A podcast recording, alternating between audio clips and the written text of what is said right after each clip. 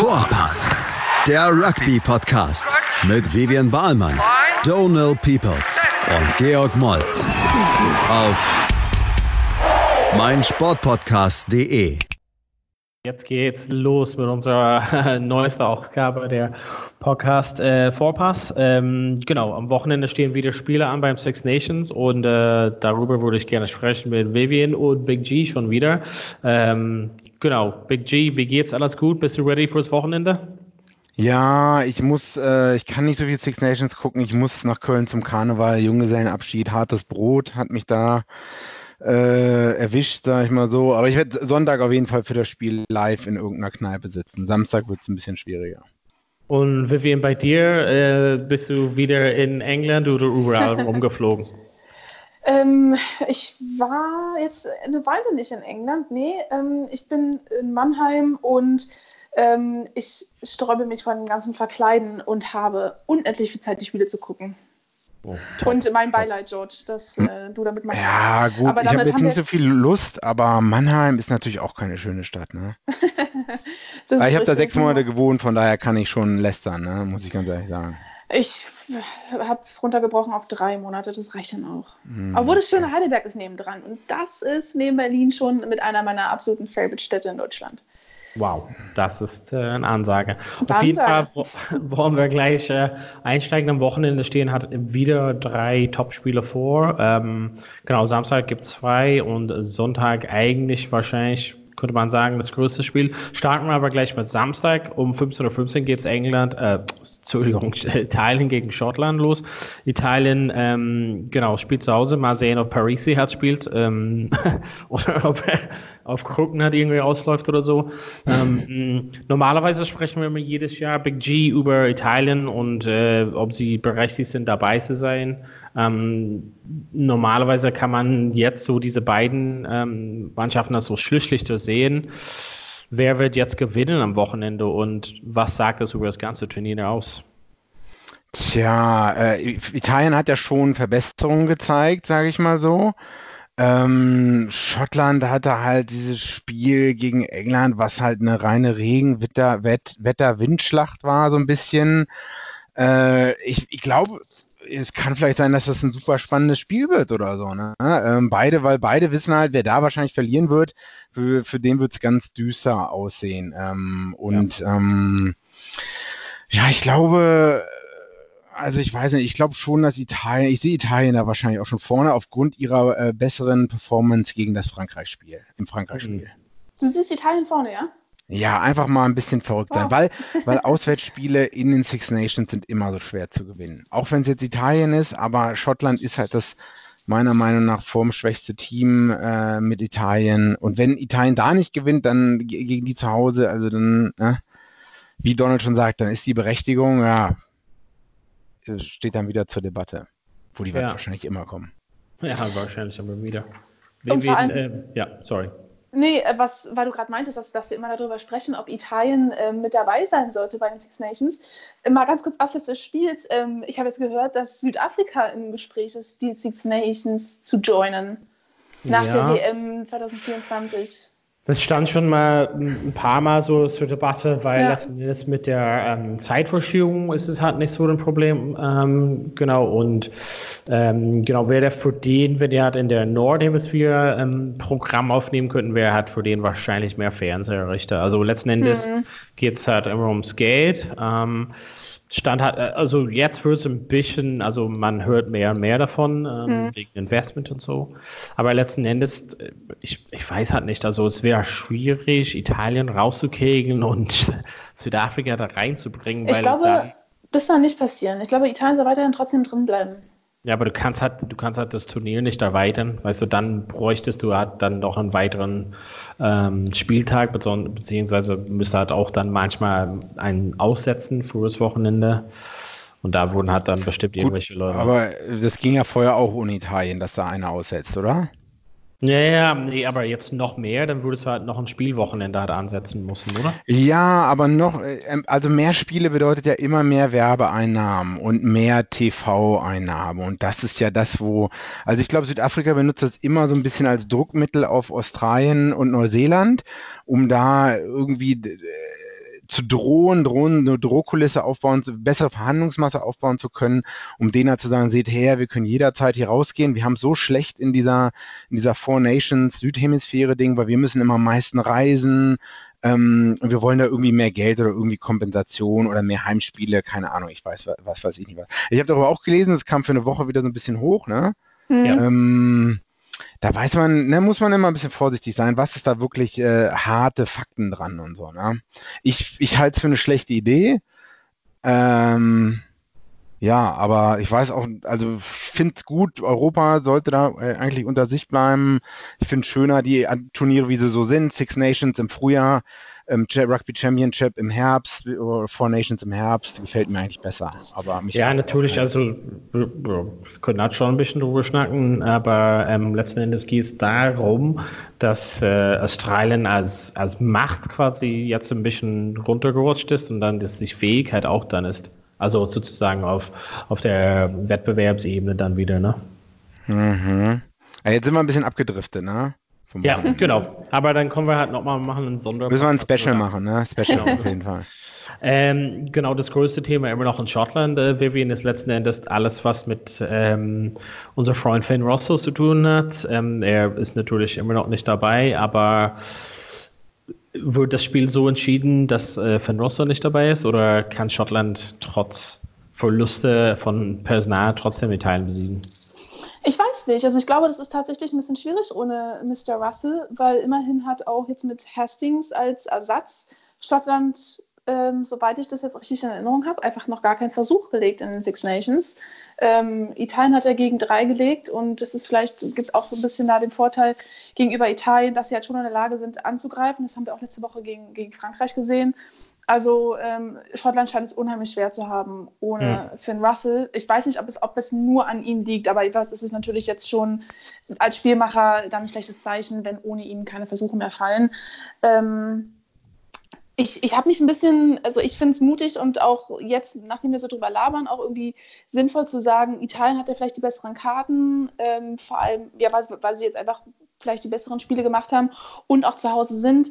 Ich hatte jetzt im Vorfeld eigentlich gedacht, ähm, Schottland wird das Ding trotzdem machen, ähm, weil ich dann Italien nicht so konstant einschätze und mir auch vorstellen kann, dass wenn Schottland will, dass da noch ein bisschen mehr geht ähm, und Italien auch einfach zehn Versuche schon kassiert hat und deren Verteidigungsarbeit einfach nicht so ähm, stabil ist. Was sagst du, Donald? Ja, also ich weiß halt, als ich natürlich, die sind halt zu Hause Italien, also wenn, dann sollten die dort äh, da zu Hause stärker sein, aber ich habe bisher nicht so genug gesehen davon, dass man sagt, also nicht so genug Beweise gesehen davon, dass irgendwie was in Anmarsch da ist, hat, es, es kann halt so gewinnen, also die können halt natürlich gewinnen, aber wahrscheinlich wäre, meiner Meinung nach, die wäre es eher, dass Schottland das verliert. Also, weil Schottland ist halt gerade gut gewesen.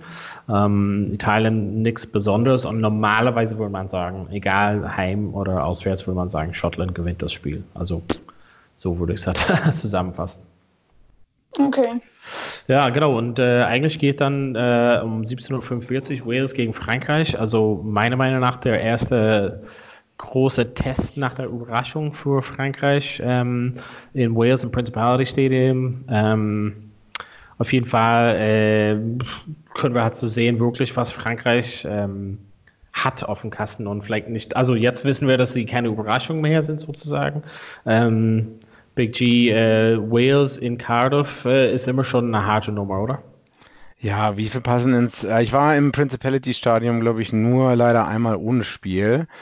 Ähm, ja, mal dran vorbeigegangen. Ne? Also nein, das ist schon imposant, meine ich. Das äh, meine ich halt schon. Ähm, Donne, wir haben uns doch mal Zusammenspiel angeguckt. Ein äh, WM-Spiel, oder? Fiji gegen Wales, ja. Mhm. Ge gegen Wales war das? Ja, Fiji, Wales, ja. Ich meine, ja. Äh, Wales hat ja nur ein Spiel zu Hause gehabt, das war gegen Italien 42-0. Das ist ja vielleicht ein bisschen, das ist ja nicht so aussagekräftig, sage ich mal so. Ähm, wohingegen Frankreich bisher noch nicht äh, auswärts angetreten ist. Ne? Ja. Und äh, ich meine, es gab halt auch schon 35-22 Frankreich zu Hause gegen Italien gewonnen. Die haben jetzt auch nur zwölf Punkte Unterschied gehabt und die müssen jetzt auch auswärts dran. Viele von den jungen Leuten. Es ist schon was anderes. Ich glaube, Wales ist es schon sehr beeindruckend, wenn man, also so wie Twickenham wahrscheinlich auch und äh, auch in Dublin das Stadion. Es ist halt schon eine beeindruckende Kulisse, denke ich. Und davon kann man sich auch leicht einschüchtern lassen. Und ich denke, das ist bei einem jungen, unerfahrenen Team, auch wenn die jetzt vielleicht mal zweimal die Junior-Weltmeisterschaft gewonnen haben, da haben die für 200 Leuten gespielt. Ähm, aber jetzt ist das schon mal eine andere Hausnummer. Ja. Äh, ich glaube, das macht halt schon viel aus. Und ja. man muss diesen ja. Druck 80 Minuten lang standhalten, sage ich mal so. Da zusätzlich ist, wird Wales ja auch noch davon beflügelt sein, äh, ein Heimspiel zu haben. Ne? Ähm, also ich, ich sehe da jetzt nicht schwarz für Frankreich. Die werden bestimmt auch mal gute Phasen haben. Äh, insgesamt traue ich denen das jetzt aber nicht zu, dass die gewinnen. Ja. Und dazu kommt, dass ähm, Wales im Vergleich zu Frankreich eine extrem erfahrene Mannschaft dazu stehen hat und ähm, so wie ich gelesen habe, eine der erfahrensten Mannschaften in der ganzen Six, Six, Nations Geschichte. Und auf der anderen Seite haben wir das jüngste Turnier des Turniers, äh, das jüngste Team des Turniers mit Frankreich. Plus, dann kommt dieses Principality Stadium mit dazu. Also, ähm, das könnte echt ein großer Plus sein für Wales, schließe ich mich ja. an.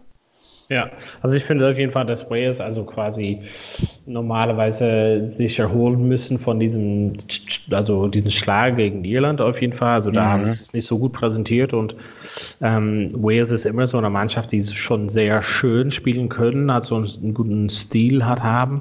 Und ich glaube, gegen Frankreich das ist genau der richtige Gegner und also von der einen oder anderen Position mussten die halt mal wechseln, aber ich glaube grundsätzlich, dass also ich habe schon von Anfang an gesagt, mit Frankreich, das ist eher so eine Mannschaft, die im Aufbau ist. Also es gibt natürlich der eine oder andere, der ein bisschen älter ist, aber grundsätzlich wollen die halt so im Aufbauen für, für in ein paar Jahren zu Hause. Ähm, deshalb glaube ich mal, das ist vielleicht die, die erste, also ich hätte gesagt, das ist die erste wirkliche Lehre für, für Frankreich, für diese junge Mannschaft. Ähm, und Wales hat einfach was offen vom, vom, vom letzten Mal gegen Irland. Also die sind da bestimmt nicht stolz drauf, wie die halt gespielt haben. Die Irland war relativ deutlich der Zero und Wales will halt zu Hause nicht so runtergehen. Frankreich zu Hause. Ich meine, das ist halt quasi das, was es wirklich ausmacht. Genau, ja, das Spiel ist auf jeden Fall um 17.45 Uhr ähm, am Samstag. Und jetzt kommen wir gleich in dem zweiten Teil zum nächsten riesengroßen Stück. Hey, Malte Asmus von meinsportpodcast.de hier. Ab März geht's weiter mit unseren 100 Fußballlegenden. Staffel 4 bereits. Freut euch auf Zlatan Ibrahimovic, Michel Platini, Cesar Luis Minotti, Paolo Maldini, um nur mal vier zu nennen. Und bis wir mit der vierten Staffel kommen, hört doch einfach noch mal rein in die bisherigen drei Staffeln. Ronaldinho, Sepp Meyer, Gary Lineker, Lothar Matthäus und viele weitere warten da auf euch. 100 Fußballlegenden. Jetzt. Überall, wo es Podcasts gibt. Chip and Charge. Der Tennis-Podcast mit Andreas Thies und Philipp Jobert. Alle Infos zum aktuellen Tennisgeschehen. Um den Platz. Jeder Sieg gegen, gegen Roger ist sehr speziell. Am Platz. Und sie ist eine, die von der Grundlinie so viel kann, die so eine tolle Übersicht hat, aber die nie die ganz großen Höhen erreichen wird, wenn diese beiden Schläge nicht klappen. Auf dem Platz. Vor die Füße von Sosa, dessen Rückhand landet. Longline im Netz. Einstand. Chip and Charge. Auf meinsportpodcast.de. Genau, wie versprochen, als im ersten Teil geht es halt am Sonntag um 16 Uhr äh, los. England zu Hause in Twickenham Headquarters gegen Irland. Also ich meine, das ist normalerweise das Spiel an der Hand, äh, damals man immer die irische Leistung zeigen könnte, wie die halt gegen Irland gespielt haben. Ist es auf jeden Fall jetzt ein Spiel, wo beide Mannschaften eher so auf eine gleiche Ebene wären wie wir, oder? Also von, einem, von den Leistungen, von den Erwartungshaltung? Ja, vielleicht Irland würde ich vielleicht schon ein bisschen im Vorteil sehen, was jetzt dieses Turnier angeht. Grundsätzlich ja, also von, von dem, was die beiden Mannschaften mitbringen, würde ich auch sagen, unheimlich starke Teams auf beiden Seiten. Also da sind sie auf einer Ebene. Irland hat natürlich, also in meinen Augen ganz klar, das bessere Turnier bisher gespielt.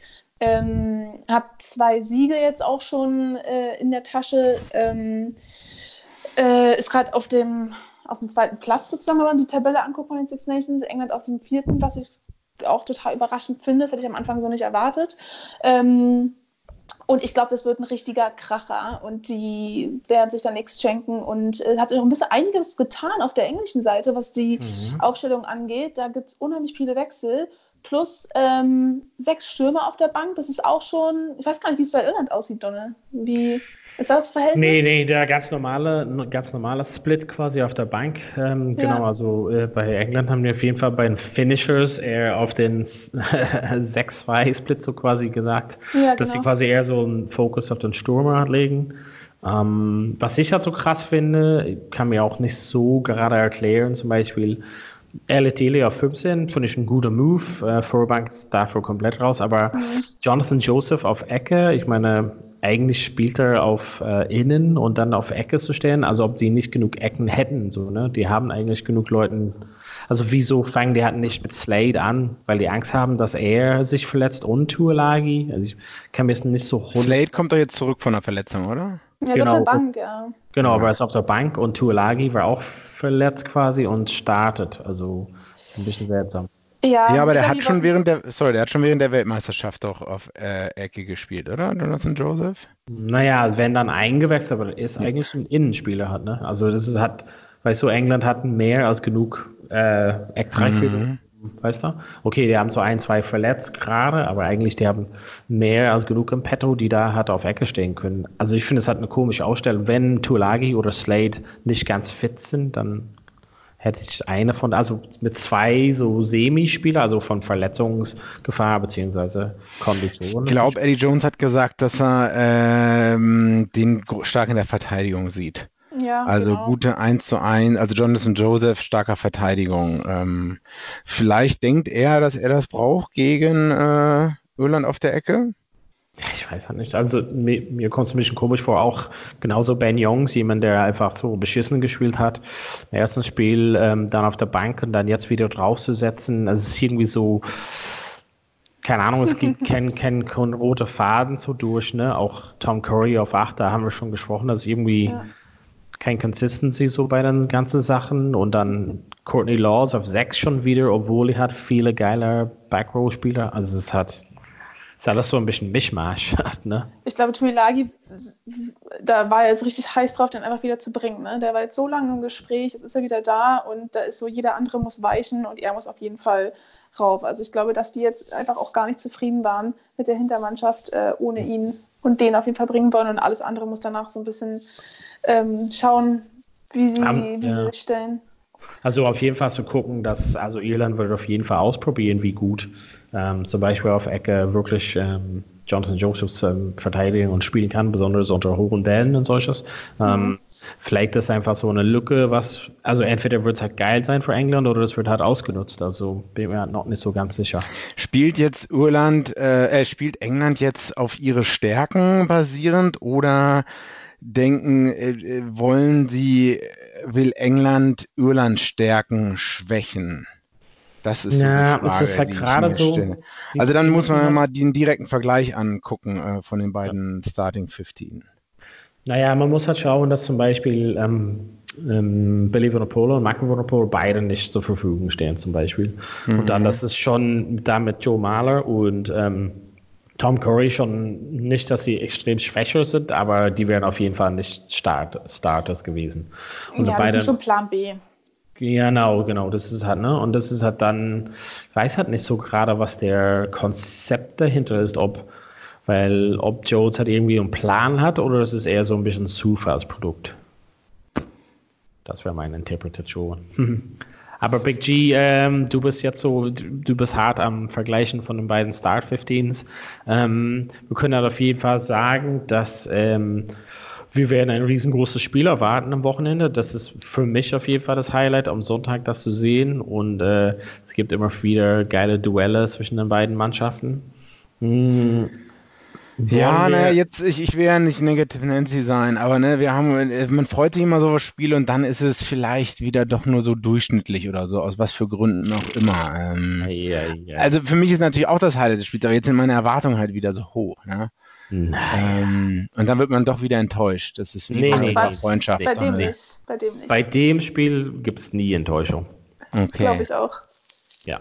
Sehr gut. Wollen wir uns mal so weit aus dem Fenster lehnen und vielleicht so ein paar Predictions äh, lassen, wenn wir halt von chronologisch halt anfangen? Italien, Schottland, Italien spielt zu Hause. Vivian, lehn dich ein bisschen aus dem Fenster und sage einfach. Ich lehne mich aus dem Fenster und ich glaube, dass ich da auch ähm, in Unterzahl mit meiner Ansicht bin, aber ich sage Schottland ähm, plus sechs Punkte. Oh, okay, wow. Big G, was Na, ich habe jetzt nochmal die letzten 20 Minuten nachgedacht, ausführlich. Ja, ich weiß nicht, ob das so gut war, Irland, äh, Italien so hoch, äh, also was heißt hoch zu bewerten, äh, weil Schottland ja doch gar nicht schlecht gespielt hat, eine Halbzeit gegen Irland. Ähm, ja. Ja, pff, mir tun die Italiener halt auch immer so ein bisschen leid. Ne? Also immer verlieren ist halt auch scheiße. Ähm, also daher tippe ich einfach mal Italien plus vier Punkte. Uh. Plus drei? Naja, plus vier. Plus vier. Ich glaube, dass äh, Schottland ist ein bisschen deutlicher auseinander nimmt und plus 20 gewinnt. Wow. Schottland. Ja, gewinnt plus 20. Ja, irgendwie habe ich auch das Gefühl, aber jetzt bleibe ich bei Italien plus 4. Ne? So, und dann geht es weiter im Principality Stadium, Wales gegen Frankreich. Ähm, ich glaube mal auf jeden Fall, dass Wales gewinnt und es ist halt so eher so wie Wales plus 10 gegen Frankreich. Big G. Äh, ich habe auf Vivian vorher gehofft. Äh, du sagst plus 10. Ähm, ja, ich würde sagen plus 13 für Wales. Okay, Vivian? Ich bin da nicht so ganz so fern, aber sag ähm, Wales plus 6. Okay. Ich bin ein bisschen vorsichtiger. Und jetzt zum absoluten Kracher, wo George sagt, es wird halt langweilig, aber. Halt's Maul. Vivian, hast du für uns ein Prediction für England gegen Irland in Twickenham? Ähm, ja, habe ich. Und ähm, ich glaube, dass die Iren das machen werden mit plus 10 Punkten. Wow. Hast du schon getrunken? Big Balls, big. Ist gerade mal Freitagnachmittag. big G, was I denkst wish. du? Ähm, ja, ich glaube. Oh, ich sehe gerade, Jakob Piper ist auch noch der Ref. Ja. Hm. Hm. Also ich würde sagen, England gewinnt. Was? Hör auf. Ähm, sag du erst mal, Donald, ich weiß nicht. Ich sag Irland plus zwei. Aber, ja. Okay. Also England plus, plus sechs. Okay. Cool. plus fünf, plus fünf, England plus okay. fünf. Alles klar. Oh, haha, klar, gerade noch so gerettet. Mhm. Genau, damit hätte ich auf jeden Fall gesagt, dass wir für heute das Preview gemacht haben. Und äh, genau, hat auf jeden Fall Spaß gemacht. Vielen Dank fürs Zuhören. Vielen Dank Big G. Vielen Dank Vivian. Und wir sind dann wieder da nach, den, äh, nach dem Wochenende mit den Review-Podcasts sozusagen. Also bleibt mal dran. Alles klar. Bis, Bis dann. dann. Ciao. Tschüss. Die komplette Welt des Sports. Wann und wo du willst. Zwei Männer. Seidel und der Klöster, ja, von den beiden halte ich nichts. Eine Aufgabe. Höchste Disziplin. Das Fußballgeschehen der vergangenen Wochen knallhart und kompetent auf den Punkt gebracht. Faktlos. Der Fußballpodcast mit Seidel und Klöster. Jeden Freitag neu. Auf meinsportpodcast.de